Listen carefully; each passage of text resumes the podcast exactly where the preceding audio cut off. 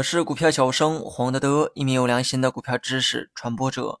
今天呢，咱们来讲一讲开放式基金、封闭式基金和 ETF 基金。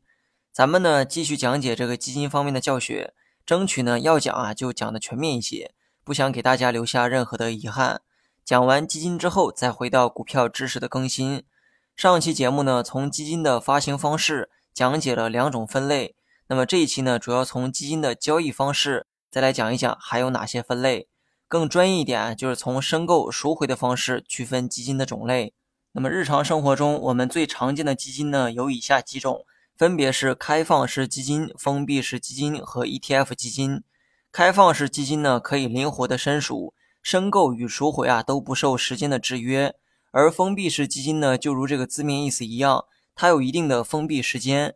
你如果申购了封闭基金，那么在合同规定的封闭期内无法进行赎回，因此呢，相比开放基金来说，封闭式基金的流动性啊会比较差。对于现金流有较高要求的人呢，不适合投资封闭式基金。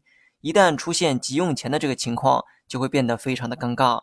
不过好坏这个东西啊，可不是从一个角度去比较的。从资金的流动性来看，开放基金比封闭基金呢的确是有优势。但这个仅是从投资者角度下的一个结论。如果从基金公司角度考虑问题的话，封闭式基金呢，显然也有自己的优势。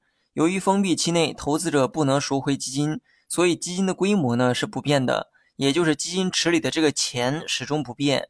基金公司呢不必担心因为大量的赎回而面临的资金压力，基金公司呢可以更放心、更灵活、更充分的运作这一批资金，进而提高基金的收益。而开放式基金呢，可以灵活的申赎，所以呢，资金的规模啊也时常变动。当申购的人变多，基金规模呢也就会越来越大。相反，赎回的越来越多，不仅规模啊会变小，甚至呢还面临清盘的风险。如果赎回的人非常多，基金呢也就无法为继，没有持续运作下去的条件。另外，不断变化的资金规模也会影响基金管理团队的运作。通俗一点讲，钱的这个数量啊，如果是固定的。基金公司呢管理起来会非常的方便，但如果资金的规模呢忽多忽少，很多投资策略啊就难以准确的实施，进而可能会影响投资结果。所以呢，开放式也好，封闭式也罢，站在不同的立场就有着不同的优势。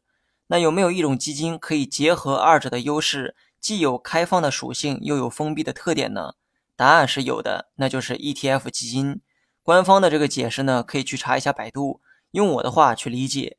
ETF 基金就是可以在交易所上市交易的基金，跟股票一样，它呢可以和广大投资者啊发生交易往来。ETF 呢属于开放式基金，它可以像开放式基金那样灵活的申购赎回，但同时呢也可以像股票那样自由的买卖。由于申购赎回呢需要用一篮子股票和这个基金份额啊进行互换，对于多数投资者来说呢门槛会比较高。那么在这里啊，简单解释一下什么叫一篮子股票。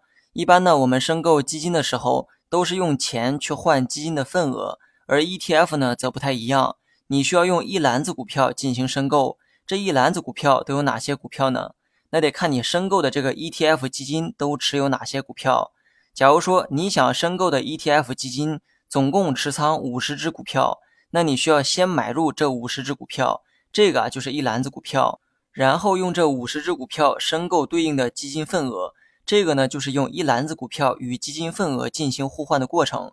相反，当你选择赎回的时候，赎回的并不是钱，而是一篮子股票，也就是基金份额还给基金公司，而基金公司呢会把那五十只股票，也就是一篮子股票再还给你。